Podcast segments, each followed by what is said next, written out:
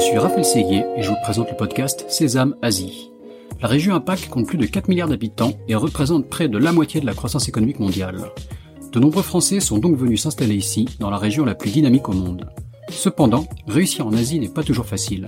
C'est pourquoi j'ai décidé de voyager de Hong Kong à Singapour en passant par Tokyo et Shanghai pour rencontrer ces Français qui ont réussi en Asie, percer leurs secrets et les partager avec vous. Si le podcast Sésame Asie vous plaît, n'oubliez pas de laisser 5 étoiles et un commentaire sur Apple Podcast, cela m'aide beaucoup. Je vous souhaite une bonne écoute. Bonjour Frédéric. Bonjour Raphaël. Merci de, participer au podcast Sésame Asie. Donc euh, Frédéric, euh, alors désolé, je passe au tutoiement, j'espère que ça ne te dérange pas. Non, non, très bien. Parfait. Ok, très bien. Euh, donc Frédéric Guiral de Haas, tu es CEO euh, à Nivose, donc une, une marque euh, de doudoune et de, de sportswear que, que, tu vas nous présenter euh, plus en, plus en détail. Tu as une grosse, grosse expertise Asie. Je pense que tu bats le record de ce podcast en Asie depuis 90. Donc, on a beaucoup, beaucoup de choses à couvrir de, de ce podcast. Plein de trucs hyper intéressants euh, dont on va discuter. Euh, mais vas-y, je te, propose de commencer euh, à te présenter brièvement et ensuite on va, on va enchaîner sur ton expérience.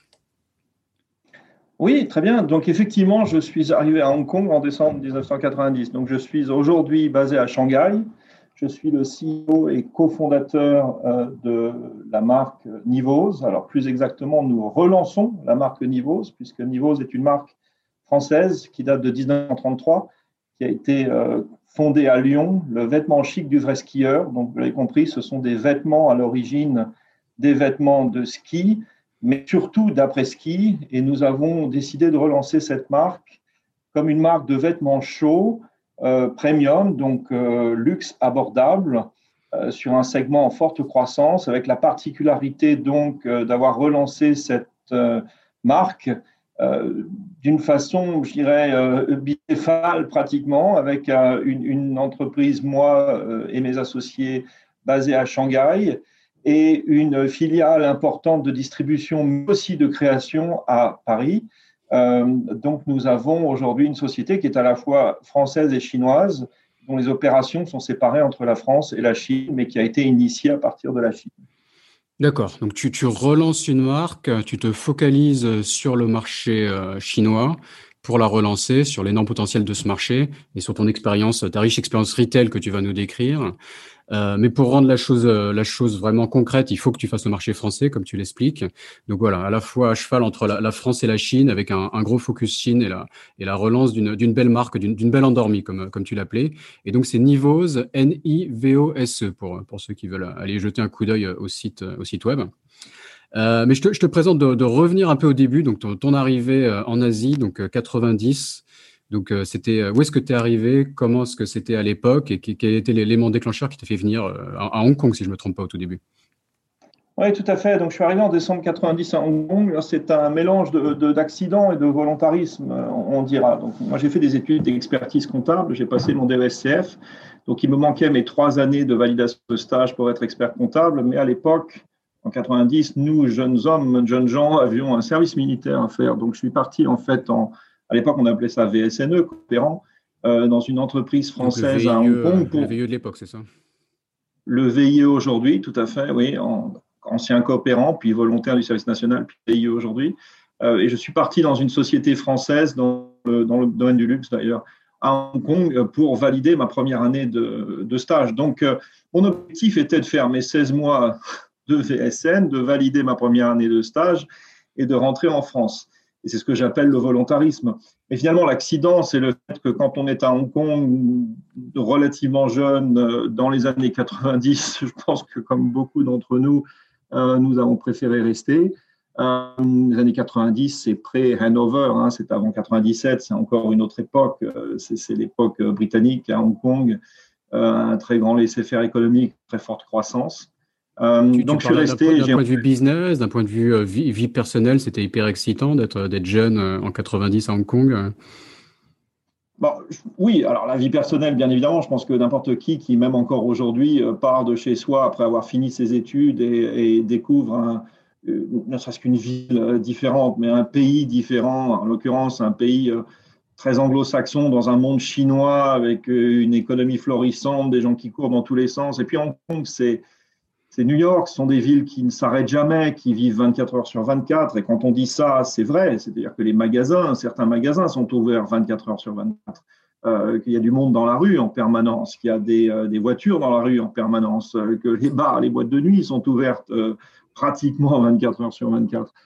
donc, c'est un, c'est une très très forte excitation, bien évidemment. C'est un rythme de vie qui, est différent de ce qu'on peut connaître. Moi, j'étais parisien, étudiant. c'est une très belle vie. On est très heureux, mais on n'est pas forcément préparé à tomber dans ce dans ce rythme.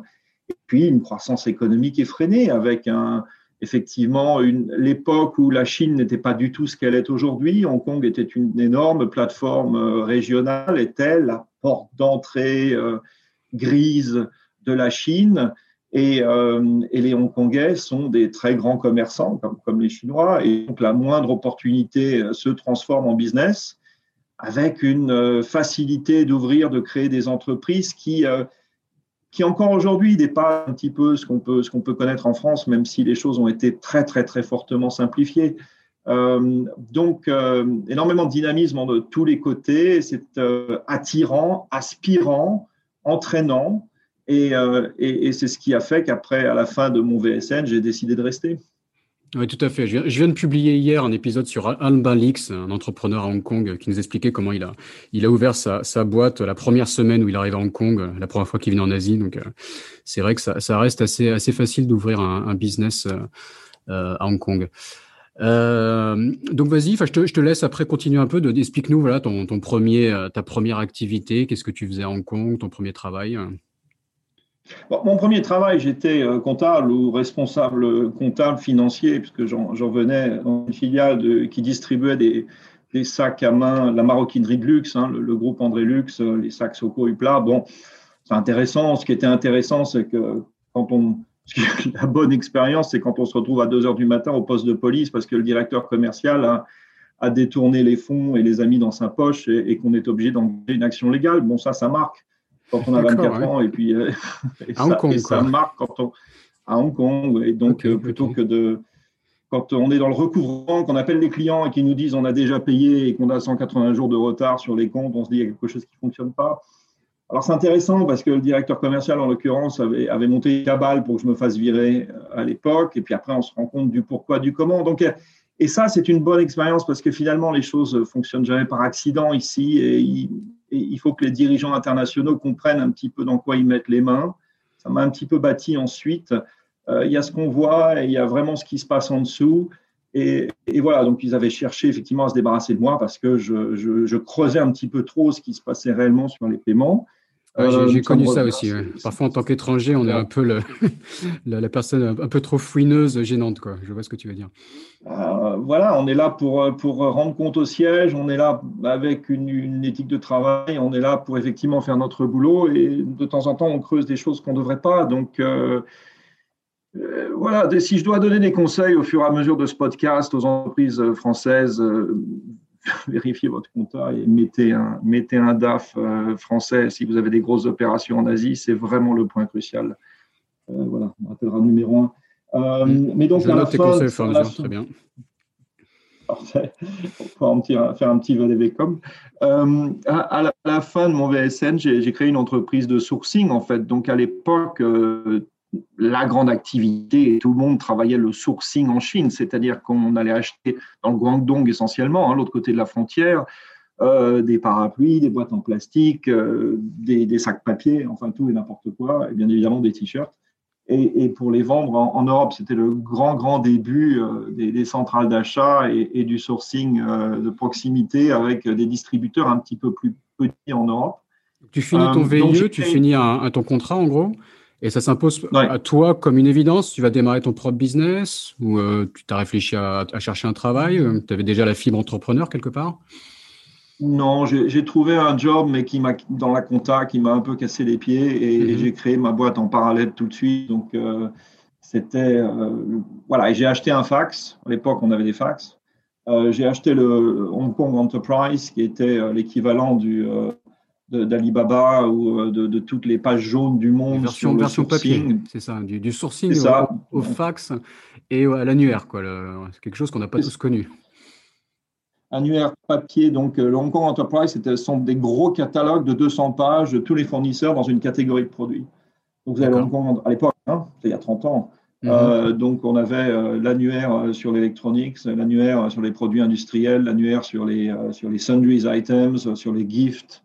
Il y avait absolument tout. Il y avait toutes les usines. À l'époque, c'était encore des usines, hein, en tout cas, des, c'était pas forcément des tradings, c'était des entreprises qui avaient leurs propres usines, soit à Hong Kong, soit juste de l'autre côté de la frontière. Tu as connu la production basée encore à Hong Kong, quoi. Ça, ça existait encore. On en avait encore, oui.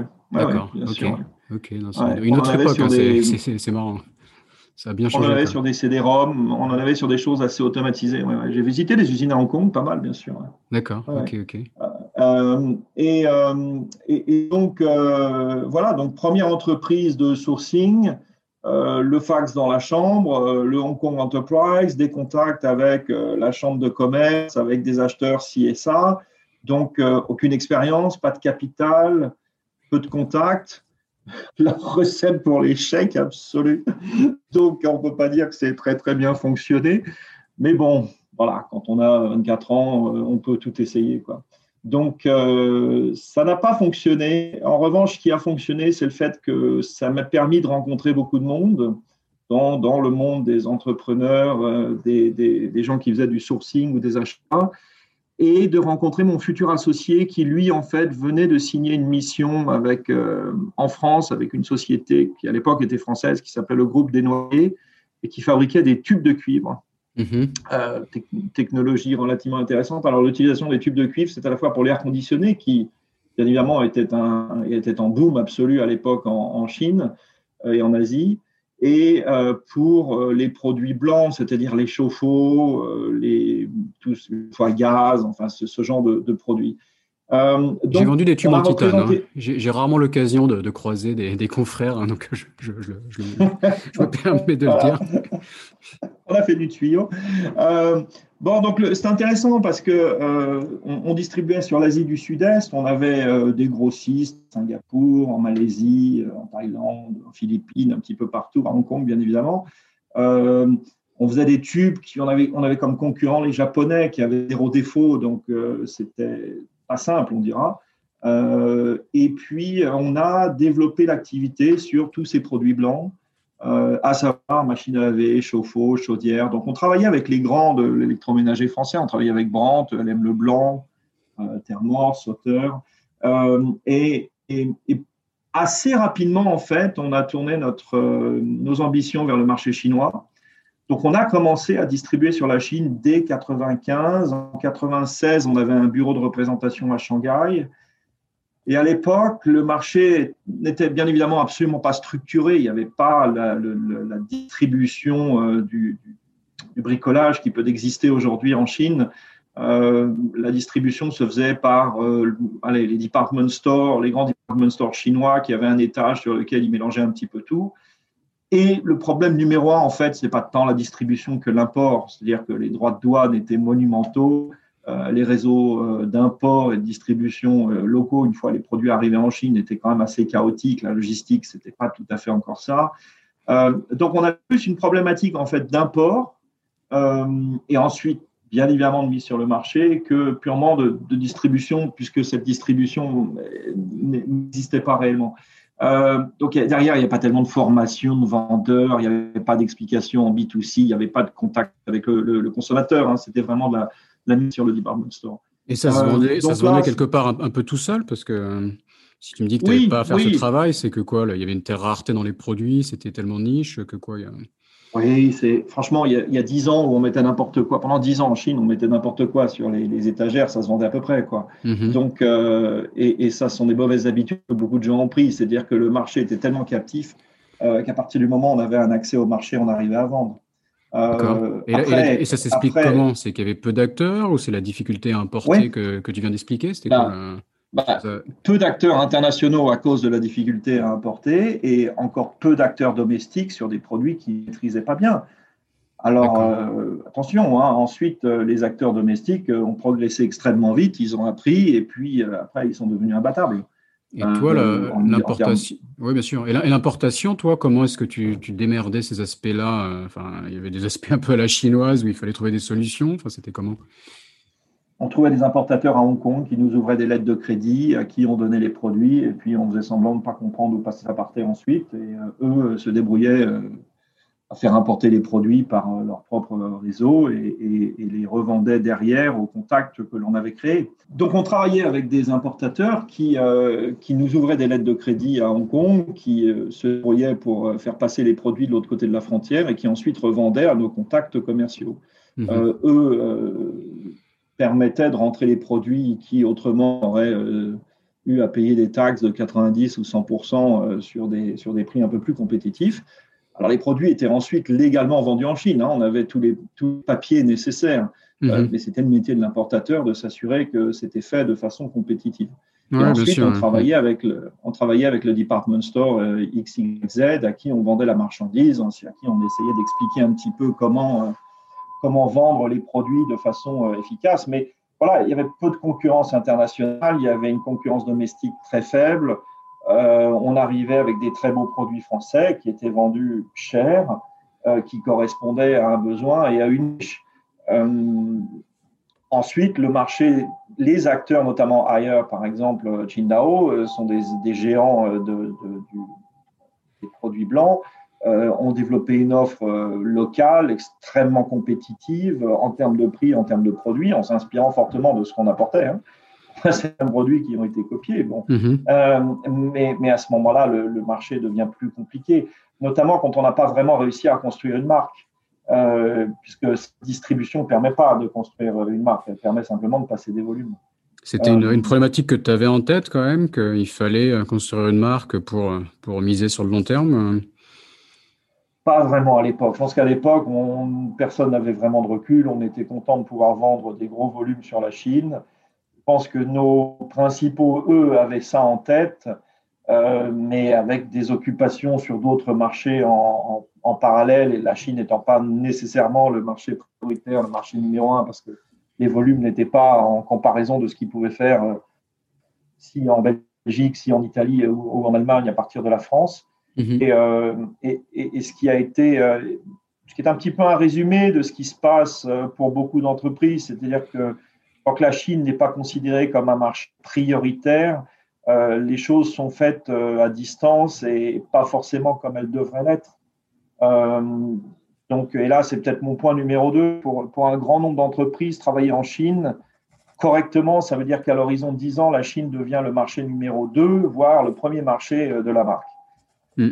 Prendre les choses telles que et se mettre sur une stratégie de, de, vraie croissance, de vraie localisation et pas considérer la Chine comme un export XYZ. C'est pas, on ne peut pas comparer la Chine à l'Allemagne quand on est en France ou à l'Italie ou à l'Angleterre. Et ça devient même vrai pour réussir. si on veut réussir en Chine aujourd'hui, si on ne mise pas massivement, c'est difficile. Quoi. Si on n'a pas ce mindset, ce changement d'état d'esprit qui consiste à, à, se dire que si on vient en Chine, c'est pas attention, ça dépend de la taille de l'entreprise, bien évidemment, et des ambitions. Hein. Euh, mais ça peut pas être, on ne peut pas mettre la Chine et traiter la Chine au même niveau qu'on traite les autres marchés d'export. Ce n'est pas, pas, pas, possible. C'est un monde en soi-même. Mhm. Donc, euh, euh, et, ça, effectivement, nous, on était beaucoup trop tôt à l'époque. Encore une fois, il n'y avait pas de distribution établie.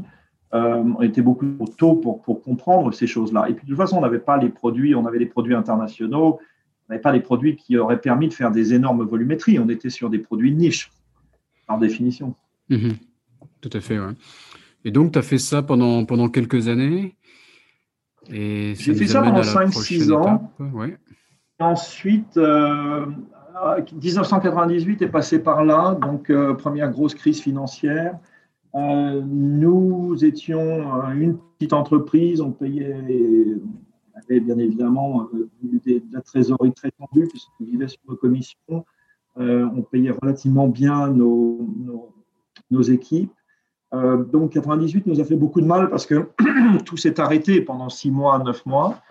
les imports se sont arrêtés, les achats sont arrêtés. Donc bien évidemment décalage de rentrée, décalage de trésorerie. Donc j'ai dû m'arrêter et, et, chercher du travail. Et je suis revenu dans, dans le corporate. Je suis parti à Pékin la SOPEXA, alors la SOPEXA, c'est la Société pour l'expansion des ventes des produits agroalimentaires français. C'était à l'époque une, entité, une extension du ministère de l'Agriculture qui avait pour objet de, promouvoir les produits agroalimentaires français à l'international. Et la Sopexa a des bureaux, avait des bureaux, enfin toujours des bureaux, que ce soit en Europe, donc sur des pays très mûrs comme Londres, Berlin, euh, Rome et autres, euh, ou que ce soit aux États-Unis, ou que ce soit à l'époque, effectivement, sur l'Asie et l'Asie du Sud-Est. Donc, la Sopexa avait des bureaux à Singapour, en Chine, en Grande Chine, euh, Taïwan, Hong Kong, Pékin, Shanghai, en l'occurrence pour moi, le Japon, la Corée. Et, euh, et ma mission principale à l'époque était de promouvoir euh, les vins, vins français, en définitive. Mm-hmm. Donc, à partir, euh, j'étais basé à Pékin, et on était. Alors, un tout petit hiatus dans la mesure où les, les, exportateurs français, alors les filières françaises sont très bien organisées, notamment dans l'agroalimentaire, parce que ça fonctionne par filière. Donc, il y a le vin, Pardon.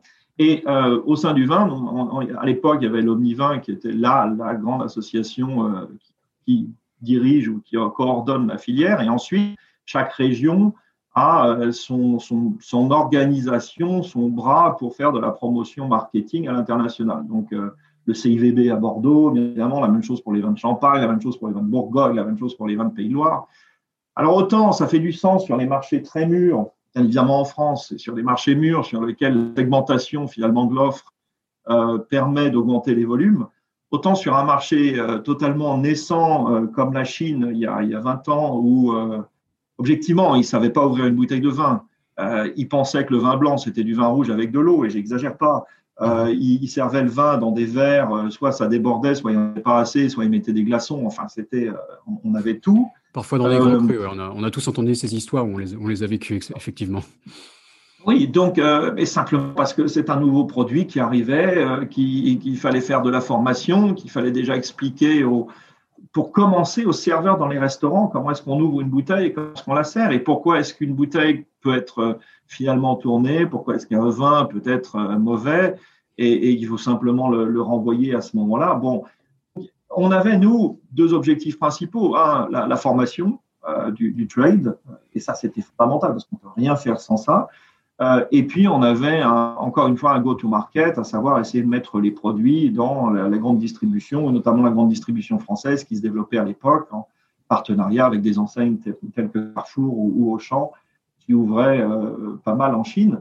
Et, et, on était sur la vente de produits français effectivement euh, aller plus loin dans l'explication et essayer d'expliquer la différence. on essayait d'expliquer la différence entre un produit français et un produit australien, euh, bien évidemment, euh, ou un français et un italien, mais ensuite essayer d'expliquer la différence entre un Bordeaux et un Bourgogne à ce niveau-là, c'était quand même très compliqué.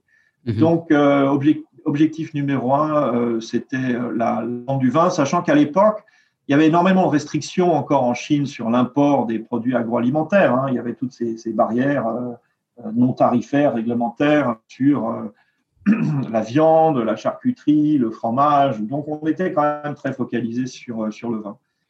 Voilà, donc belle expérience intéressante relativement du, du go-to-market et, du réglementaire à Pékin. Des belles années à Pékin. À l'époque, il faisait beau, il y avait un grand ciel bleu, il n'y avait pas d'embouteillage. donc, donc, tu as, apprécié Pékin, parce qu'après après Hong Kong, Shanghai, tu découvrais Pékin, tu sortais de ton côté entrepreneur pour reprendre un, job salarié, c'est ça? Donc, euh, gros, gros changement dans ta vie. Oui, oui. Oui, après 9 ans à Hong Kong, donc j'ai découvert Pékin. Je n'avais pas encore été à Shanghai. Et, euh, ah, et, je découvrais Pékin. Euh, c'est l'époque où Pékin postulait pour les Jeux Olympiques. Donc, il peignait la pelouse en vert quand le comité olympique arrivait et se baladait en bus dans Pékin. Ça, je l'ai vu. Hein, donc, euh, c'est pas une légende. Donc, euh, c'est extraordinaire. Donc, euh, on appelait ça les 30 feet buildings, c'est-à-dire qu'il repeignait les façades des, des, immeubles jusqu'à 10 mètres derrière, mais il ne faisait pas l'arrière, il ne faisait pas les côtés. On avait des avenues qui étaient magnifiques, mais c'était vraiment un décor, un décor de carton-pâte. À, à, la, première pluie, j'imagine que ça partait. Ah, ouais. ah non, c'était extraordinaire. Mais Pékin, c'est très sec. Donc forcément, l'herbe est un peu euh, verte, enfin jaune en, hiver. Et mhm. Ils avaient les visites du comité olympique, ils peignaient Donc ça, c'était extraordinaire. Euh, donc je suis parti en fait à Shanghai après ça pour terminer mon, MBA que j'avais commencé au CIBS. Et c'est là qu'on est arrivé à, Shanghai. Euh, je, travaillais sur un projet mais qui n'avait pas, pas d'outils. Je voulais ouvrir une, une, chaîne de distribution de magasins de vin en fait. mais ça n'a pas, abouti. et à partir de là, on est, on est revenu sur Hong Kong pour, pour une période de 12 ans. je suis revenu à Hong Kong pour une société de parfum qui m'a demandé d'ouvrir son bureau asiatique à Hong Kong. Et euh, alors, c'était très intéressant parce que c'était une société de parfums de, de mastige, hein, c'est-à-dire c'est des produits un petit peu masse qui se vendent dans toute la distribution, euh, qui sont très influencés par des essences connues. Euh, mais en fait, on n'avait pas du tout la bonne offre. Et c'est pour ça que c'était très intéressant parce que ça m'a obligé à, véritablement localiser l'offre au maximum. Et, c'est là que j'ai compris à quel point il était fondamental d'être capable vraiment d'ajuster euh, l'offre. Euh, donc, théoriquement, ça paraît évident, mais finalement, il y a, peu d'entreprises qui le font correctement et qui y arrivent. Mhm. Donc, on avait des produits qui étaient très performants, notamment pour le, pour le marché du Moyen-Orient, où le marché du parfum se fait par container et container, mais sont des grosses bouteilles, c'est la concentration est très élevée, c'est des senteurs très fortes, très sucrées. Et ce n'est pas du tout, du tout le marché asiatique. Le marché asiatique, sont des plus petits conteneurs des petites bouteilles, sont des concentrations plus faibles, sont des choses plus florales. Et il a fallu qu'on adapte très, très fortement finalement notre offre au marché local et la société n'était pas tout à fait capable de le faire. Donc, euh, je les ai accompagnés sur ce développement local avec des solutions locales. Donc, c'est-à-dire non, non, seulement, Adapter non seulement, enfin, ce qui, ce qui, on pense tout de suite quand tu dis adapter qu'il faut s'adapter au niveau de, au niveau de, du type de parfum, quoi, des, euh, des senteurs. Mais c'est bien plus que ça. Là, tu parlais du niveau de concentration, de la taille, même des flacons, c'est ça ou, euh, Et comment est-ce que tu as fait ça Est-ce que tu est-ce que as testé avec euh, des, des consommateurs potentiels? Comment est-ce que tu as fait ces, ces adaptations? Alors, on, on, travaillait avec des distributeurs, donc on a travaillé main dans la main avec nos distributeurs. Et quand effectivement ils nous demandaient du là où on vendait du 100 voire du 150 ml à l'époque, euh, nous on, est, on, passait sur du 30 ou du 50 avec de l'embouteillage local. Mhm. Aujourd'hui, c'est un petit peu plus la norme hein, parce que tout le monde a compris, mais euh, à l'époque, il y, a une une vingtaine d'années, c'était euh, un petit peu quand même assez précurseur le, le, terrain. Ouais. Et puis, euh, effectivement, la concentration, donc ce qu'on faisait, c'est qu'on faisait euh, de l'embouteillage local, donc on faisait venir ce qu'on appelle les jus de, de, France, et puis on faisait la concentration et l'embouteillage local. donc, avec cette l'ADN du parfum, c'est le jus, c'est le, le, jus qui venait de France, donc c'est la, la, senteur. Hein. Ensuite, euh, qu'il soit 7%, 8%, 9%, 12%, 15%, ça, on, décide localement et on le fait au moment de l'embouteillage euh, de, concentration. Donc, on fait ce travail localement en, coopération, partenariat avec nos distributeurs euh, qui étaient soit au Japon, qui étaient soit en Corée, qui étaient en Australie, qui étaient en Thaïlande et qui, nous demandaient ces adaptations, en fait. D'accord, très bien. Et donc, tu vendais à travers des, euh, des, réseaux donc de distribution. Donc, tu avais des, euh, c'était des partenaires distributeurs. C'était, c'était des marques en fait? Enfin, je vois Odéon, Parfum, c'est ça, c'était le nom de la société. Après, il y avait différentes marques. Oui, oui. Alors, c'est encore une fois le mastige. Il y a deux choses. Hein. Il n'y a, a, a, pas de marque. Il y a des produits qui sont des produits génériques. Donc, on vend dans les euh, dans les parfumeries ou dans les drogueries euh, à Hong Kong sont les Watsons, euh, les magasins de ce type-là qui sont très présents en Asie, hein, qui sont le système anglo-saxon des grandes drogueries dans lesquelles on trouve les produits d'hygiène, un petit peu de médicaments éventuellement. Bon. Euh, donc on, vendait dans ces réseaux-là, donc nos distributeurs vendaient eux dans ces réseaux-là. Euh, et puis on avait effectivement l'exploitation de quelques marques en licence, euh, donc qui étaient des marques en l'occurrence, je crois qu'on travaillait à l'époque avec euh, Ventilo, qui était une marque de vêtements parisienne. On avait la licence parfum avec euh, Rodier, qui existait encore au niveau, au niveau du, vêtement pour lequel on avait la, licence parfum. bon, donc effectivement, il y avait un petit peu plus de, de, création de marque et de mhm. création de contenu. mais sinon, on est sur de la distribution de, senteurs en gris essentiellement à travers l'Asie du Sud-Est sur des prix euh, relativement bas. Hein. C'était des bouteilles à, un dollar la bouteille. C'était ça l'argument principal. Ah, d'accord, ok, vraiment, ok, vraiment abordable. Quoi. D'accord. Et donc là, donc là tu étais déjà dans la distribution, dans le retail, et tu as continué euh, ta carrière dans, le retail, si je ne me trompe pas? Alors là, j'étais dans le, effectivement la distribution dans, le wholesale et l'ajustement de produits. Et, euh, et j'ai été contacté pour, pour prendre la direction régionale de Aigle, donc Aigle International qu'on connaît en France pour, euh, pour les bottes en caoutchouc. Euh, Aigle venait de, monter une joint venture en, Chine avec un gros acteur du sportswear, euh, venait de signer une, une, licence en Corée et reprendre sa distribution propre à Hong Kong. Donc ils se sont dit, il faudra peut-être qu'on mette un petit peu quelque chose là-bas. Je pense que c'était euh, petit peu une autre époque, qui, surtout pour Aigle à l'époque, qui était une société qui s'était développée assez rapidement sur quelques succès commerciaux et qui était à, à la tête, il y avait vraiment des, entrepreneurs euh, qui, étaient euh, des gens du, produit. Et, euh, et, ils cherchaient un petit peu une à outils en fait pour prendre leur, leur, direction régionale. Donc ils m'ont embauché avec pour mission de bon, développer la Chine, bien sûr, coordonner un petit peu l'image à travers ces marchés, euh, et, assurer une croissance euh, stable pour les années suivantes. Et euh, ça a été une bonne expérience. Je suis resté dix ans chez EG, donc j'étais premier au bureau régional. on, a, on a très fortement développé le business, puisqu'on on a pris, quand je suis parti, l'Asie faisait plus de la moitié du chiffre d'affaires, à la fois intégré et consolidé de, la société, et bien évidemment, les profits venaient tous d'Asie. On a développé un modèle les 300 magasins, c'est ça? Donc, on a développé un modèle essentiellement retail. On avait des franchisés, mais on était sur l'excellence retail. Euh, on a créé une collection régionale à Hong Kong, donc qui permettait de diffuser un cœur de collection euh, très fortement influencé et développé en partenariat avec le, bureau de style en France, mais euh, développé en Asie.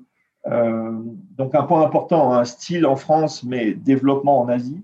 Euh, donc ce cœur de collection que l'on revendait à nos, marchés qui a permis d'assurer la croissance euh, avec des expertises locales, bien évidemment, des différents bureaux, que ce soit en Chine, à Hong Kong, à Taïwan. Euh. Au Japon, on avait différents modèles. Hein. On avait des licenciés, on avait des distributeurs, on avait des filiales. Bon, tout ça, c'est partie de la complexité de distribution des grandes marques internationales. Mais à la fin, ce qui compte, c'est que pour le consommateur, ce soit une marque unique avec une offre localisée mais marquée marqué dans le sens euh, de la marque. Euh, voilà, donc on était effectivement à partir de Hong Kong. Moi, j'étais responsable régional, donc je voyageais beaucoup. dix années qui sont passées extrêmement vite. mes filles sont nées à Hong Kong, donc pas vraiment plus de temps passé. et ça, ça m'a amené jusqu'à 2016, je crois. Et juste pour comprendre, donc quand tu dis style en France, développement en Asie, ça veut dire que bon, tu t'occupais de tout le business Asie, toutes les boutiques, etc mais il y avait aussi un côté production euh, et conception des produits, même enfin jusqu'au design, de prendre en compte le marché asiatique en termes de goût pour les produits. Enfin, comment ça se passait? Absolument. Donc on avait au sein du bureau régional, on a on a mis en place. Euh, en fait, on avait des licenciés en Asie, donc ils faisaient chacun leur collection et qui achetaient la collection internationale qui était développée en France mais qui développaient euh, leur collection. Donc, typiquement, ils achetaient 20% de leurs besoins à la collection internationale et ils développaient en licence leur collection locale. Alors, quand on a des licenciés, l'avantage, c'est qu'ils sont très proches du terrain. L'inconvénient, c'est qu'on a tendance à tirer la marque dans des directions qui ne sont pas forcément celles que l'on pourrait souhaiter, euh, surtout s'ils ont du succès, un succès commercial. Donc, on a, on a mis en place. C'est une manière polie de dire, là, non? Parfois, le contrôle de la marque en Asie, on, est, moins poli face à ces choses qui peuvent se passer dans les boutiques, etc. On, le perd, on le perd rapidement dans la mesure où la croissance peut être très importante et que le partenaire va prendre beaucoup de poids. Donc, euh, à partir du moment où il ouvre 100, 150, 200 magasins et qui fait une grosse partie du chiffre, on a du mal à lui. Et puis, il connaît son marché, mais il, tire la marque dans une direction qui, euh, pas forcément celle de la marque, mais qui est plus celle du marché. Donc il faut trouver le bon équilibre en fait. Moi, c'est tout ça. Quand, j'ai travaillé, quand j'ai travaillé chez Peugeot en, Chine, ça les, ça, les, rendait fous parce que les, les, distributeurs, les concessionnaires vendaient les voitures sous plastique. Ils enlevaient pas le plastique pour que ça fasse neuf. C'était des, des, petits détails qui rendaient fous toutes les équipes euh, marketing, etc. françaises. Oh. Donc, on, a tous eu nos petits écueils, effectivement. Mais euh, donc, ce qu'on a fait, c'est qu'on a, on a créé une collection qu'on a appelée Collection Asie. On a repris, pour certains, on a repris les droits de licence, ou en tout cas, on les a fortement contraints sur des développements très réduits localement. Et on a créé une collection Asie qui était le, nucléus, en fait, de la collection pour tous les marchés euh, et qui était fondée sur deux principes. Un, design par le studio en France, impératif, donc pas de design en Asie, mais merchandising et concept en Asie. Donc, typiquement, ça veut dire quoi? Ça veut dire que, un, on peut apporter aux studios en France et aux bureaux de développement en France des besoins dont ils n'auraient pas forcément, eux, euh, connaissance. Il y a des catégories complètes de produits qui n'existent pas en Europe et qui sont importantes ici. Mhm. Euh, donc, il ne faut pas passer à côté. dans, dans, nos industries. Et ça, ça existe dans beaucoup d'industries. Le marché ici est simplement différent. donc, il faut exprimer ce besoin. Tu peux donner un exemple le développer. Pour règle Quelle catégorie de produits, par exemple? pour, règle, à l'époque, il y avait deux catégories qui ensuite se sont développées, hein, parce que les marchés après peuvent éventuellement s'harmoniser un petit peu. Mais à l'époque, on était sur des catégories euh, de, ce qu'on appelle de base layer, c'est-à-dire de, t-shirts, de polos euh, techniques. Ce qui n'est pas forcément le marché en France. Alors en Asie, tous les t-shirts, tous les polos sont des produits euh, dry fast, euh, techniques, c'est-à-dire sont des produits euh, qui, qui, sèchent rapidement, qui sont anti-UV. Donc finalement, c'est du poly quelque chose. Alors qu'en Europe, on est sur du coton, du coton organique, on n'est pas du tout sur la même offre. Euh, et dès qu'on passe sur des produits euh, techniques, on considère que c'est du sportswear. Alors qu'ici, on va le porter non pas comme du sportswear, mais comme du lifestyle. Donc, c'est le produit de la marque avec un fondamental technique. Euh, donc ça, effectivement, on allait nous développer ces catégories complètes de polo technique sur la base de, design européen, mais, mais fabriqué en Asie sur des matières techniques et non pas du coton organique. Ça peut être une catégorie. La deuxième catégorie, ça va être euh, notamment chez nous à l'époque, parce que les choses ont évolué, mais c'était ce qu'on appelait la doudoune légère. Donc la catégorie de doudoune très très très légère, euh, qui n'existait pas nécessairement sur le marché français et qui est une catégorie fondamentale ici. C'est la même chose sur ce qu'on appelle le très lightweight, c'est-à-dire ces nylons extrêmement légers que l'on porte euh, ici parce que quand on sort, il fait 30 degrés et puis on rentre dans le métro à Hong Kong, tu dois connaître ça, à Taïwan c'est pareil. On mhm. rentre dans le métro, il fait 16 donc on met, euh, on met un petit, euh, une petite veste très très très légère qu'on a dans le sac. Euh, ce sont des catégories de produits qui n'existaient pas, en tout cas à l'époque en, France. donc il y a une chose, c'est cette, ces catégories de produits qui sont nécessaires pour le marché local, en l'occurrence la Chine, Hong Kong, Taïwan, etc., l'Asie, mais qui n'existent pas forcément dans la collection France ou la collection internationale. Et puis ensuite, il y a des retraitements de matière, il y a des retraitements de taillants, il y a des retraitements de couleurs. Euh, c'est-à-dire qu'il faut reprendre la collection internationale sur des matières euh, souvent plus légères pour le marché ici. Les, gens ont un physique un peu plus petit, donc ils ne peuvent pas porter des pièces très lourdes. Et puis les couleurs ne sont pas tout à fait les mêmes. Euh, et puis les taillants, bien évidemment, ne sont pas les mêmes. donc il y a un retraitement à faire sur la collection. Et c'est pour ça que les licenciés sont efficaces, parce qu'ils sont proches de leur marché. Euh, mais nous, on faisait ça. Donc, euh, on faisait ces deux pans principaux de retraitement de la collection et on la traitait localement sur Hong Kong. Donc, on la, on la développait, on l'achetait à partir de Hong Kong, ce qu'on appelait la collection Asie, euh, pour les marchés, les marchés chinois, taïwanais, hongkongais, le Japon, la Corée. Bon. Alors, il y a toujours un, mhm. contenu local. Hein. Et, en termes de commerce, je voulais te demander, enfin, je ne veux pas te couper, excuse-moi, mais je, je vois que tu étais, donc c'est 2006 à 2016, c'est ça? Tu as, dû voir l'éclosion du e-commerce euh, chez Aigle, si je ne me trompe pas. Oui, alors on l'a vu. Alors à l'époque, euh, Aigle avait, on était, nous, on était des, retailers. Hein. Donc c'est compliqué en fait euh, pour des retailers de passer à com parce que surtout à l'époque, on avait nos distributeurs, nos partenaires, nos bureaux avaient le sentiment que ça allait cannibaliser leur vente en magasin. Euh, à Hong Kong, quand on paye des loyers euh, monumentaux, on n'a pas forcément envie de voir les ventes partir euh, en e-com. donc, on était plus au tout début, tout début, début de l'e-commerce, on était plus sur des notions de concurrence de réseau que de complémentarité de réseau. Aujourd'hui, il n'y a pas, pas quelqu'un qui ne parle pas d'omnicanal. Mm-hmm. bien évidemment, aujourd'hui, on comprend que les réseaux sont totalement complémentaires. Et on comprend. en Chine, par exemple, il y a un overlap entre le consommateur en magasin et le consommateur online qui est de 10 ou 15% seulement. Donc, on comprend bien qu'il y a des complémentarités de réseau. Mais euh, à l'époque, on était sur, euh, alors on était sur le click and collect, on était sur le website machin, blablabla, bon, euh, le website commercial. Il a fallu faire changer un petit peu les mentalités. Il a fallu déjà qu'on travaille en interne sur ce que voulait dire passer d'un site corporate à un site marchand. donc, c'était les, tout débuts, les balbutiements. Euh, en fait, moi, j'ai eu beaucoup de chance parce que c'est le moment où je suis parti en Chine euh, et où j'ai été m'installer à Shanghai pour, euh, pour, Jack Wolfskin. Là, j'ai été, on, est venu me chercher pour prendre la direction de Jack Wolfskin, qui est une marque d'or allemande à, à, Shanghai. Donc là, on était sur des dimensions, on avait 700 magasins, on faisait 2 milliards de renminbi de chiffres en sell-out, donc c'était plus important. Une marque et, en Chine, quoi, qu'on voit, qu'on voit partout, quoi. 700 magasins, ouais, c'est costaud. Hein. Oui, dans le Nord. à l'époque, c'était la troisième marque internationale d'outdoor, essentiellement dans le Nord et le Nord-Est.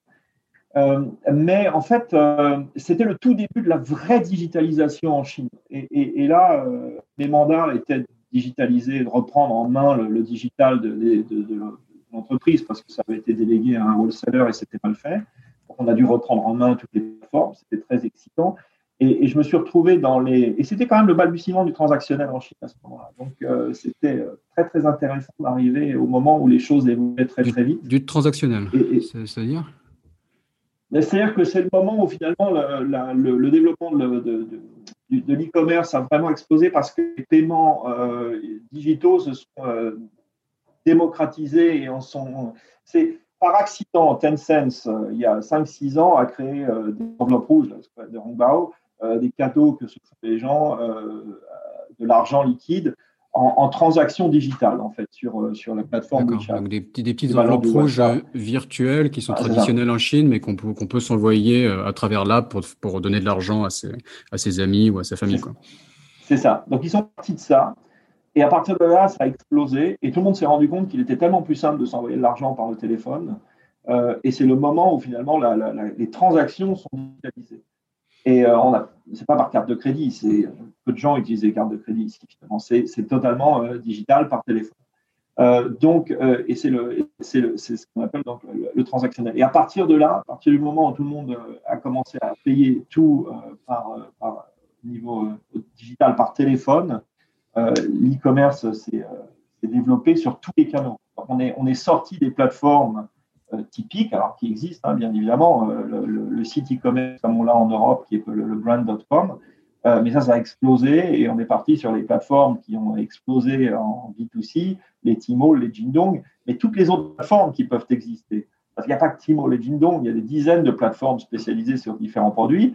Et puis, il y a WeChat qui fait du transactionnel, il y a énormément d'acteurs qui, font du transactionnel. Tout ça, c'est parce qu'effectivement, euh, ces paiements électroniques, tout le monde est très, très confortable et, très simple, et tout le monde est très confortable par le fait de payer euh, de façon électronique. Donc, on a, moi, je me force à avoir un billet de 5 demi dans la poche au cas où mon téléphone euh, ne marcherait plus.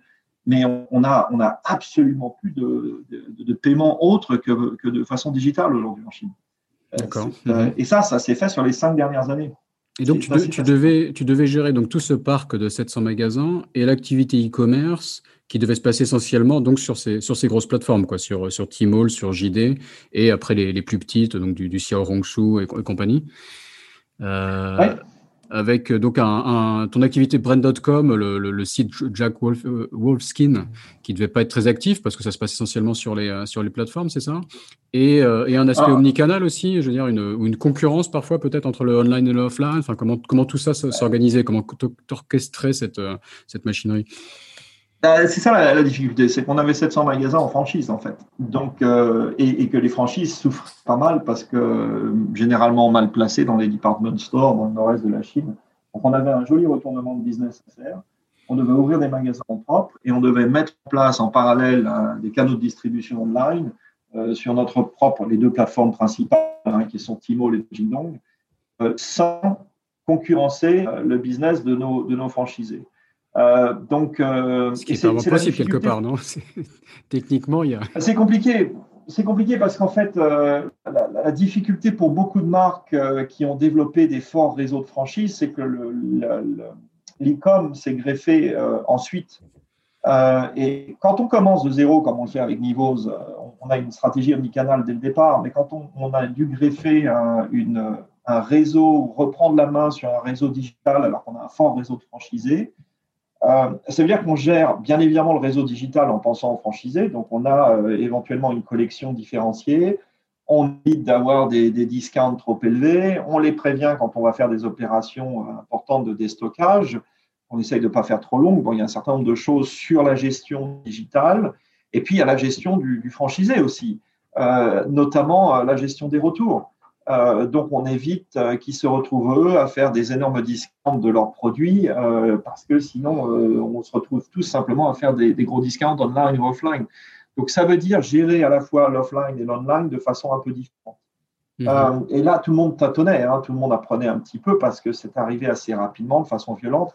Et le problème du digital, le problème de l'e-com, c'est qu'encore une fois, on ne s'adresse pas forcément aux mêmes consommateurs, on ne vend pas forcément les mêmes produits, mais la, visibilité de la plateforme euh, digitale est décuplée par rapport à la visibilité du magasin. Donc, on peut faire un très bon magasin, un très bon travail en magasin sur son réseau.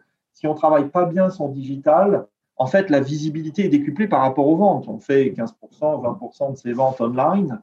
Encore une fois, pas forcément aux mêmes clients, mais tout ce qu'on fait online se voit. Donc, euh, dès qu'on fait un discount à moins 15, à moins 20, à moins 30 sur une plateforme, ça se voit et ça se ressent ensuite sur le marché offline. Donc aujourd'hui, les gens font les choses de façon un peu différente et, on est vraiment sur l'omnicanal et on considère Tmall comme un outil de branding autant que hier le brand.com pouvait être un outil de, branding. Donc à la limite, c'est pas, on veut faire des ventes bien évidemment sur Tmall, mais euh, le, devient un touch point avec le consommateur aussi important qu'un autre euh, média, un social media comme comme WeChat, comme effectivement euh, Little Red Book ou, euh, ou Douyin ou autre, enfin. TikTok. Donc, euh, dans ce sens-là, je pense que les choses évoluent un tout petit peu, mais, mais c'est relativement récent. Et jusqu'à présent, effectivement, on avait cette concurrence relativement accrue, en plus exacerbée par le jeu des plateformes qui font en sorte de, en permanence, tirer les prix vers les bas. Ne faut pas jouer le jeu des plateformes, ce ne sont, pas les amis des marques. et, en termes de management, donc je vois que tu, tu manageais 125 staff, sans même compter tout le, tout le staff dans les, dans les magasins. Euh, comment ça se passait de manager, une, voilà, d'être patron d'une telle équipe en Chine? Bah, À la fin, quand on manage 150 personnes ou quand on manage 6000, on, on gère 10 personnes. On a, Il faut être honnête, on a, on a les direct reports, on, a, on, fait, on travaille sur l'exécution. Ce qui est important en Chine, effectivement, c'est toutes ces organisations d'événements euh, corporate, euh, interne, les dîners annuels, les grandes réunions, les anniversaires, les ci et ça, pour que toutes les équipes se sentent bien soudées. Euh, chez nous, en l'occurrence, qu'on avait, une, on avait 25 personnes à Pékin, une centaine de personnes au bureau à, Shanghai. on est rapidement tous les visages, mais enfin, bon, moi, je travaillais avec, avec mes 8 ou 10 direct reports, enfin, mon comité exécutif. Mhm. La, taille, forcément, en Chine, les réseaux sont importants donc on a rapidement euh, du monde. D'ailleurs, il faut faire un tout petit peu attention. On a tendance à avoir. Euh, moi, j'ai plutôt réduit la taille des équipes hein, parce que quand on a l'assistant de l'assistant de l'assistant, euh, on sait qu'on perd en, efficacité. mais c'est parce que c'est assez rapide. On a tendance à rajouter des, étages et des étages et au, au millefeuille organisationnel, donc on perd beaucoup en efficacité. Mais pas, oui, ce pas, pas des équipes monumentales. Hmm, d'accord. Et je crois que c'est chez Jack Wolfskin que tu as eu à faire donc un, rachat par un gros acteur de la finance, c'est ça Ou un investissement euh? ah, Oui, alors moi je suis arrivé chez Jack Wolfskin, qui j'ai embauché par Blackstone, qui est un, fonds, un des fonds les plus importants d'investissement. Des gens qui ne connaissent pas grand-chose à, à, ce domaine d'activité. Euh, qui ont acheté Jakovskin en deux fois. En fait, ils ont acheté d'abord la société en Europe et ensuite la filiale chinoise au distributeur, euh, qui ont fait un, énorme leverage. ils ont mis peu en cash et énormément de dettes, et, que cette dette a été, euh, il fallait la rembourser. Donc le système de ces achats par, LBO, hein, par, dette, c'est que la dette est placée au sein de l'entreprise. Mm-hmm. Donc c'est la boîte qui se rachète elle-même qui devait payer les, 350 millions d'euros de dette. Alors, tant que le modèle économique euh, fonctionne, qu'on est sur le modèle de wholesale qui était le, de gros, donc euh, en gros, qui était le modèle de départ de Jack Wolfskin, qui était très performant avec des marges assez importantes et surtout des générations de cash importantes, ça peut fonctionner. Mais les choses ont évolué en Europe comme partout. Jack Wolfskin a dû passer sur un modèle retail, euh, intégrer un certain nombre de ses, franchisés en interne. Euh, ça veut dire que les flux de, cash sont totalement différents. Et la société, bien que en croissance, bien que profitable et euh, dans les moyennes de l'industrie finalement, euh, s'est retrouvée dans la capacité de rembourser la dette, puisque les montants mensuels à payer étaient trop élevés par rapport à la génération de cash.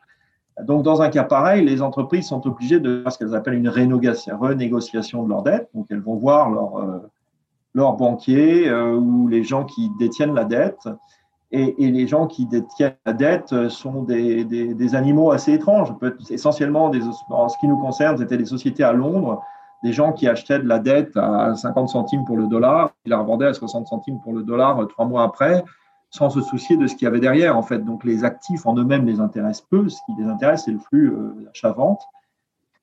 Mais euh, Blackstone, euh, faisant face à la nécessité finalement de refinancer, de remettre au pot sur un actif dont ils étaient propriétaires depuis 7 ou 8 ans, et sur lequel ils avaient déjà fait un tour de refinancement, euh, n'a pas souhaité remettre, remettre au pot, et ce sont les, les propriétaires de dette, donc les créanciers, qui du jour au lendemain se sont retrouvés propriétaires de l'entreprise.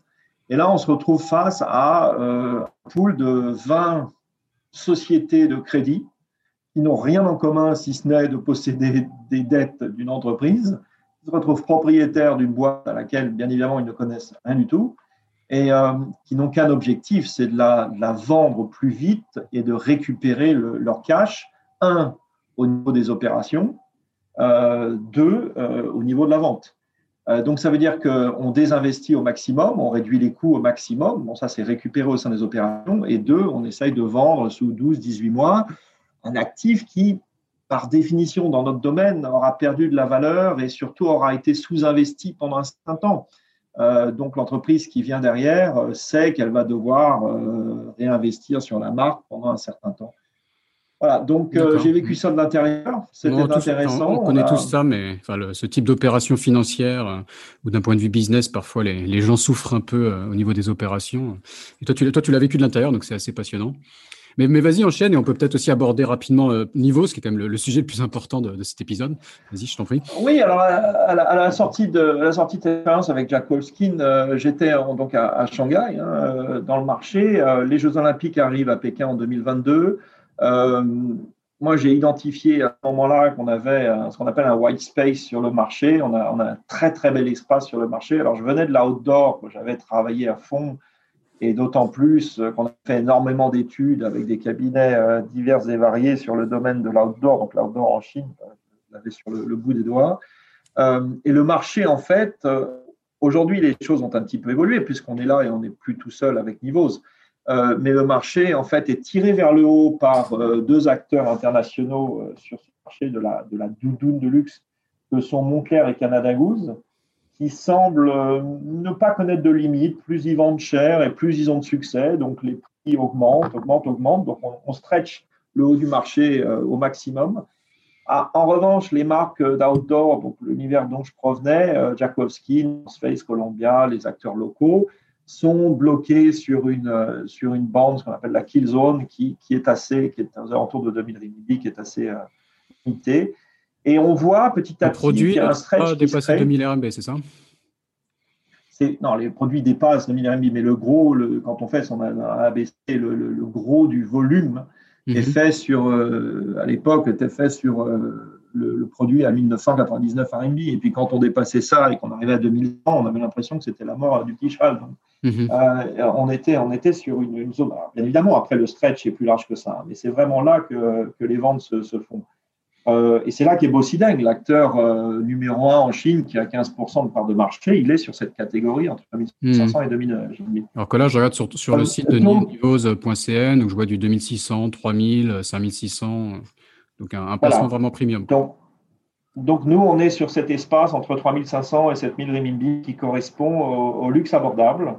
Euh, qui correspond à l'espace qui était vide entre le très grand, le, grand luxe qui poussait vers le haut et toutes ces marques euh, outdoor avec une offre très technique euh, qui, qui ont du mal à sortir de cette, de cette bande de prix. Donc, en fait, il y a beaucoup de marchés hein, qui connaissent ce mouvement, qui est que les acteurs du luxe poussent vers le haut, que le mass reste à du mal à sortir et donc se crée euh, le luxe abordable. On a connu ça en France dans le textile avec euh, les, les et autres.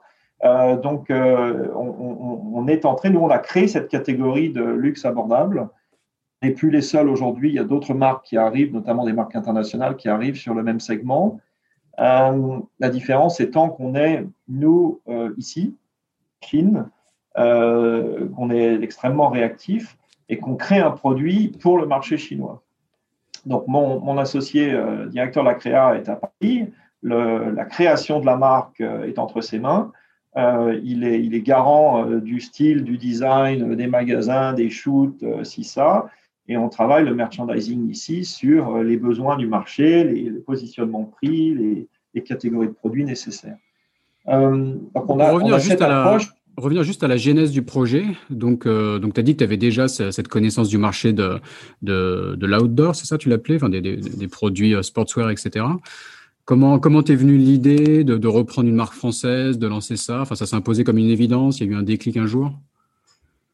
Ça s'imposait comme une évidence parce que j'ai travaillé pendant des années pour des pour des marques. Euh, et, et, notamment, je pense que l'expérience Aigle était assez importante. C'est une marque qui date de 1856 et qui met en avant son héritage de façon importante. Euh, et, plutôt que de créer une marque ex nihilo qui n'aurait finalement pas, pas d'âme, pas d'histoire à raconter, euh, ça m'intéressait peu. Euh, moi, j'ai fait énormément de représentations de marques françaises. J'ai quand même cette notion d'héritage dans, dans, la peau. Et il me paraissait plus intéressant de relancer une marque ayant d'exister ou ayant quelque chose à, raconter sur le marché chinois, même si, attention, on ne tombe pas dans un espèce de romantisme de l'héritage permanent où on a 90 ans d'expérience, euh, regardez, on enlève l'étoile d'araignée, on tourne définitivement vers le futur. Mais le fait d'avoir une marque et une ADN de marque permet de construire quelque chose, un discours cohérent sur le long terme, euh, qui s'appuie sur, sur des, valeurs intrinsèques de la marque. Euh, donc, on a, on, a, on a identifié, on a trouvé Nivos, on a repris les droits de la marque. On l'a testé ici. Quand on a testé auprès de consommateurs chinois une offre, cette offre d'une marque euh, française, euh, dont la, la, la, ligne, la baseline originale, la, ligne directrice publicitaire était le vêtement chic du vrai skieur, en montrant un certain nombre de visuels d'époque et de ce qu'on voulait faire, le consommateur a immédiatement positionné la marque là où nous, on voulait aller, c'est-à-dire sur ce segment du, luxe abordable. Plus cher que tout venant ou le Mas, moins cher que les grandes marques établies, euh, Montclair et, et Canada Goose. Euh, et, donc, c'est la force de la marque. C'est-à-dire que la marque porte déjà finalement le positionnement et là où on veut aller. Et, euh, puis, on a une très belle histoire à raconter en France puisqu'on relance la marque on le fait euh, de façon euh, méthodique, euh, en allant voir des distributeurs dans les Alpes, en allant remettre le produit dans les magasins là où il a été auparavant, en recréant une offre qui correspond bien aux besoins de nos distributeurs. Et puis, la prochaine étape, cette année, on va ouvrir la première boutique en France. On a l'intention de l'ouvrir à Lyon. et Lyon, c'est donc la marque a été créée. Donc, l'idée pour nous est de boucler la boucle. Euh, et, de reprendre vraiment pied euh, pour créer un réseau un petit peu plus important ensuite en France euh, auprès de, distributeurs détaillants dans, dans, les différentes villes qu'on pourrait identifier. D'accord. Euh, et une fois que tu as créé cette marque, comment est-ce que tu l'as fait connaître, enfin recréer J'ai bien, tu as bien expliqué que tu l'as reprise et que tu l'as recréée quelque part, mais en Chine, tu pars un peu de zéro. Donc comment est-ce que tu l'as fait connaître? Est-ce que tu travailles avec des KOL Comment est-ce que tu, euh, tu travailles sur les plateformes? Euh, J'imagine qu'il y a tout un marketing interne sur du, du, du Tmall, etc. pour, pour voilà, tirer du trafic. Comment, comment ça fonctionne? Alors, on travaille effectivement avec, euh, on a une, philosophie très digitale, euh, donc on fait, euh, c'est du marketing digital. on est associé, on a la particularité d'être associé avec une société de gestion de célébrités ici.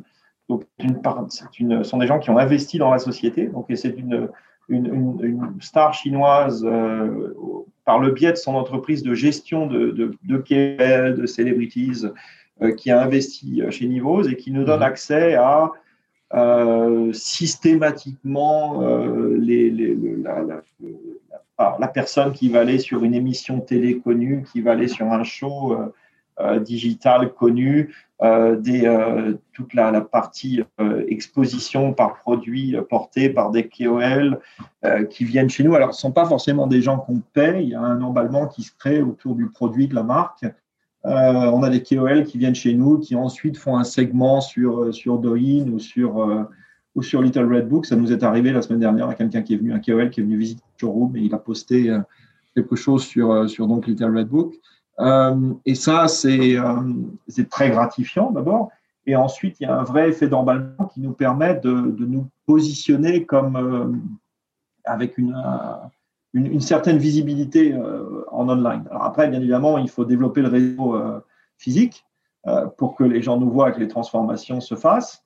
Euh, c'est ce que j'appelle les, les touch points. Hein. Il faut que les gens nous aient vus sur les plateformes, il faut qu'ils nous aient vus sur les réseaux sociaux, il faut qu'ils nous aient vus physiquement, et puis il faut qu'ils nous aient vus dans la rue. Euh, et, donc tout ça, on le développe euh, de concert. Aujourd'hui, quand on est à Shanghai, ben, on a le plaisir de voir nos produits dans la rue. Du coup, ça rassure le consommateur qui va plus facilement passer à l'acte d'achat, qui, s'il a fait sa recherche, aura vu notre site web, aura vu qu'on est en France, euh, aura vu le travail qui est fait avec les visuels, aura vu qu'on est une marque internationale, mais qui, est, euh, qui a énormément d'endorsement, de, support local. Euh, donc, il faut réussir à, à, à, faire monter cette, cette, mayonnaise et ces différents points en, en parallèle. C'est tout le travail auquel on s'attelle depuis qu'on a relancé la marque il y a un an et demi maintenant. D'accord. Et sur le, et sur le côté omnicanal, donc tu nous as très bien expliqué que, pour, euh, enfin, que c'était un avantage de partir sur d'une feuille blanche pour développer une stratégie omnicanal, euh, online, offline. Comment, comment ça se passe? Bah, On considère que nos, nos plateformes sont des, des, points de contact avec le consommateur, qu'elles doivent être traitées effectivement de façon euh, aussi bien comme du marketing que de la vente. Euh, on, évite de faire euh, des, forts discounts euh, pendant les, périodes sur lesquelles il y a des fortes promotions. Alors, il y a, Double Eleven, hein, le Single Day, le 11 novembre, en Chine, qui est un petit peu cette, cette explosion de discounts auquel on participe du bout des doigts en évitant de mettre trop de produits. Euh, l'idée pour nous est vraiment de construire une expérience consommateur, une expérience de marque et une marque premium. Donc, on n'est pas forcément euh, volontaire pour faire euh, énormément de, de discounts online. et puis, à terme, on, va, on va travailler sur des assortiments qui sont un petit peu différenciés entre l'online et l'offline. Alors, ça ne veut pas dire qu'on prend un produit, une veste qu'on vend dans un magasin et puis qu'on la on la dispec, comme on dit, c'est-à-dire qu'on enlève un zip, qu'on enlève un bouton, qu'on met des matières moins chères. Euh, ça veut dire qu'on met des assortiments, des, segments de produits qu'on ne vend pas forcément en magasin, qu'on peut vendre online. C'est un tout petit peu différent. Donc, euh, ce n'est pas, pas le même produit moins cher, ça peut être des produits totalement différents. Mais ça, ça demande un petit peu plus de, maturité parce que forcément, la collection est plus large. D'accord, très bien. Et, et, sur le, en termes de boutique, tu as, combien de boutiques en Chine pour l'instant et quelle est, ta, quelle est ta stratégie Là, je regarde un peu la liste qui est sur, sur le site. Comment est-ce que tu couvres le territoire chinois? Est-ce qu'il y a des, j'imagine qu'il y a des, emplacements stratégiques où il faut être présent pour une marque comme Nivose dans chaque ville de Chine? Comment, comment cela ça se, passe-t-il? Oui, bah on couvre euh, ce qu'on appelle les villes 1, euh, euh, Tianjin, Pékin, Shanghai en propre. donc, on, gère en propre par, par des boutiques ou par des concessions department store. Ça, c'est nous qui nous en occupons. Euh, on, travaille avec des très bons franchisés sur les bonnes villes, euh, les tier 2, mais les bonnes tier 2. Euh, donc là, il s'agit d'aller travailler avec le franchisé sur l'identification du, de l'espace dans la bonne mall du de, de, la ville. Donc à Dalian, il va y avoir le bon department store la bonne shopping mall. On va aller avec lui identifier le bon espace, idéalement en rez-de-chaussée pour, pour la marque. Et puis euh, ensuite, on va travailler. Euh, alors là, on a une stratégie de développement euh, de, visibilité. Donc, on est beaucoup avec des multimarques, de, ce qu'on appelle des select shops. Hein. donc, des, des multimarques de, très bonne qualité, des gens qui vendent des belles marques. Et on a aujourd'hui, on est entre, on est à 30, on est en train de monter à 50 en multimarques. Et l'idée, c'est de développer de la franchise ensuite. Donc là aussi, on a des partenariats avec des sociétés qui font de l'accélération de business. Il y a beaucoup de choses qui se passent. Et l'objectif est d'ouvrir euh, un certain nombre de points de vente euh, à la marque en franchise, euh, essentiellement dans le nord et le nord-est, puisqu'on est quand même une marque d'hiver. On est, dans une logique où, euh, où les gens vont trouver les produits euh, dans le, dans le retail, les découvrir dans un magasin par exemple, ou la logique c'est plus, euh, voilà, on découvre online et après il faut qu'il y ait un point de vente physique pour que les gens puissent aller, aller voir le produit pour de vrai. Quoi. Sur notre catégorie de produits, avec nos prix un petit peu premium et sur une nouvelle marque, On est plus sur une logique où ils vont nous découvrir sur du online, où ils vont voir la marque, ils vont voir la marque portée, et ensuite ils vont voir le magasin par accident ou parce qu'on a organisé des, opérations de, drive to store, comme on dit. Et, et à ce moment-là, ils ont vu la marque. Donc, ils ont cette réassurance que la marque existe, euh, que ça leur dit quelque chose.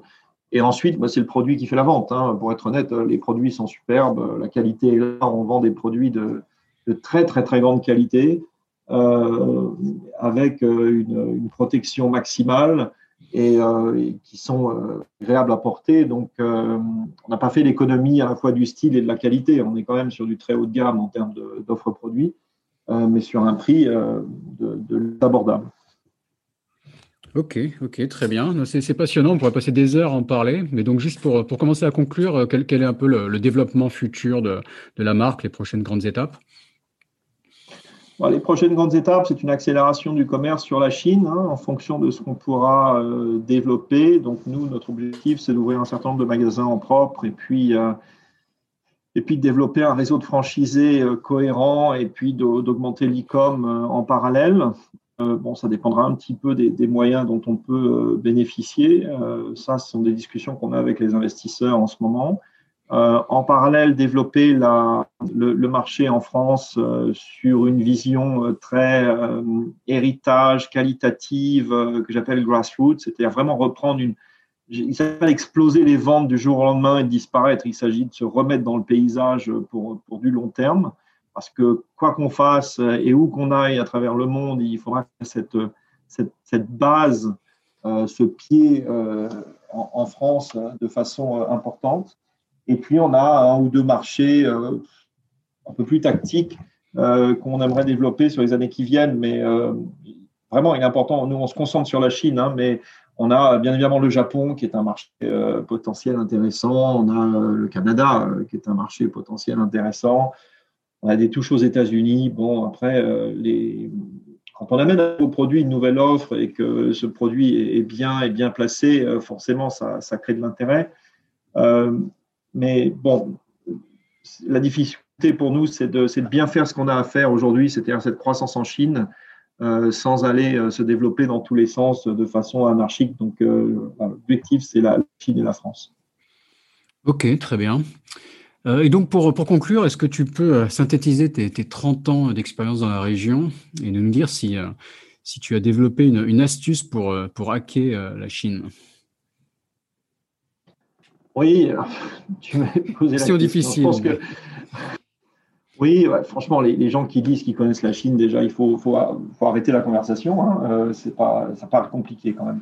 Euh, la Chine, c'est il y, a un avantage à la Chine et au marché chinois, c'est que c'est un marché unique avec une monnaie unique, avec euh, pas de frontières internes et, la même langue. Donc effectivement, on est capable à partir de Shanghai de parler au type qui est à 3, 3000 km de là. Euh, c'est une zone économique de, allez, on va dire 500 à 600 millions de consommateurs qui ont un pouvoir d'achat au niveau de l'Europe et surtout du pouvoir d'achat disponible euh, à la différence des, Européens, puisque, bon, une fois que le, loyer est payé soit par les parents, soit par le fait que l'immobilier a fortement augmenté, donc de ce côté-là, il n'y a pas forcément une grosse pression, euh, qu'ils n'ont pas forcément de frais de vie très élevés, euh, il y a un revenu disponible qui est vraiment important, et c'est la grosse différence par rapport au marché européen, et c'est pour ça que la consommation explose. La consommation dans le BNP n'est encore pas au niveau des pays européens ou des États-Unis, donc on sait qu'il y a de la croissance à venir. Euh, donc on est sur un terrain extrêmement fertile. Maintenant, euh, entre le nord et le sud, il y a 4000 km, euh, ce n'est pas les mêmes climats, il y a des dialectes locaux, le physique n'est pas le même. Donc, il n'y a pas une Chine, ça je pense que les gens commencent à le comprendre aussi.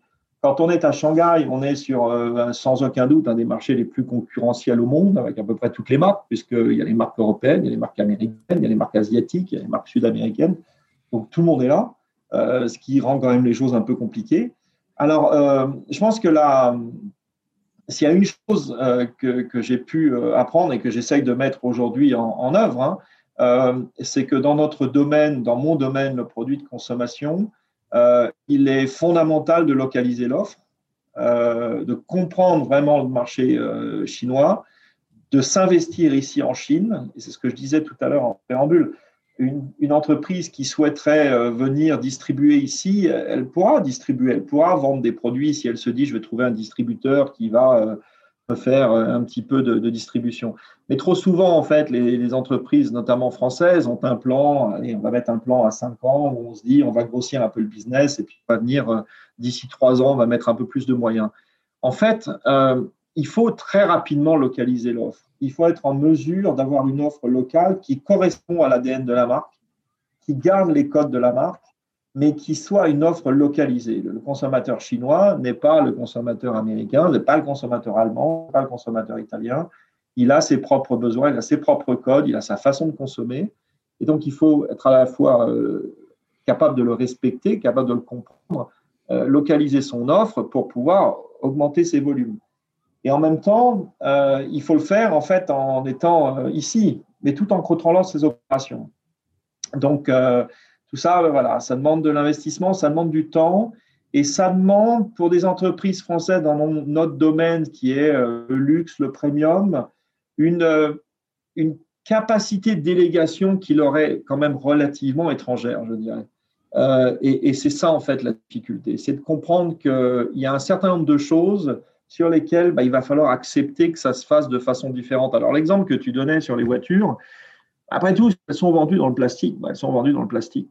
Il faut l'accepter. Euh, et, nous, on avait le même cas sur, euh, sur pas mal de choses. Tant que ça n'abîme pas la marque et que ce sont des méthodes de marché et que les choses sont faites de cette façon-là, bah, il faut l'accepter. Et c'est vrai que quand on est à Paris, au centre de Paris, on gère euh, trois boutiques parisiennes et qu'on nous dit bah, à Shanghai, les choses sont comme ça, comme ça, c'est souvent très difficile à accepter parce que c'est pas tout, on peut pas le comprendre, on le vit pas. Et, je pense que la, complexité pour les entreprises françaises et européennes en général, internationales, alors le pire c'est les Américains parce qu'eux ils ont vraiment vraiment de mal, c'est d'être capable de, de, de comprendre qu'il faut localiser sans perdre le contrôle de la marque, mais que ça veut dire faire un certain nombre de concessions. Mm-hmm. Donc euh, jusqu'à un certain point mais il faut être capable de faire un certain nombre de concessions. Et c'est marrant d'ailleurs parce que les marques euh, de luxe, par exemple, qui se refusaient à faire des collections locales, bon, les choses ont changé avec le Covid, puisque on sait bien que tous ces Chinois qui consommaient, les 166 millions de, Chinois qui voyageaient dans le monde et qui consommaient notamment du luxe à travers le monde, ne voyagent plus, qui consomment en Chine et là, les marques européennes euh, de luxe euh, font maintenant des offres extrêmement localisées. J'étais chez devant la, vitrine de Vuitton à Shanghai dimanche. J'ai vu une collection, je ne sais pas si c'est des pyjamas, mais c'est des produits chinois avec des, signes chinois, des choses qu'ils n'auraient jamais fait auparavant. Mmh, jamais fait auparavant. et, qui correspondent et qui sont faites tout à fait pour plaire aux consommateurs chinois. Et on était chez Vuitton, et ce sont des gens qui savent ce qu'ils font. Donc, euh, il faut, il faut juste aller dans ce, comprendre ce que ça veut dire et accepter que les choses sont différentes ici et qu'on ne peut pas gérer euh, la Chine à partir d'une capitale européenne. Ce n'est pas vrai. Hmm. On, est, on est tout à fait d'accord. Bon, bah Frédéric, je te remercie. Ce fut passionnant. Est-ce que tu as une présence dans les réseaux sociaux ou une manière de te contacter que tu veux partager? Bah, vous pouvez me contacter sur LinkedIn, hein, comme tout le monde, Frédéric Giralderas, Nivos 1933. Euh, c'est le, le plus simple et vous verrez un petit peu ce qu'on fait sur, euh, sur Nivos.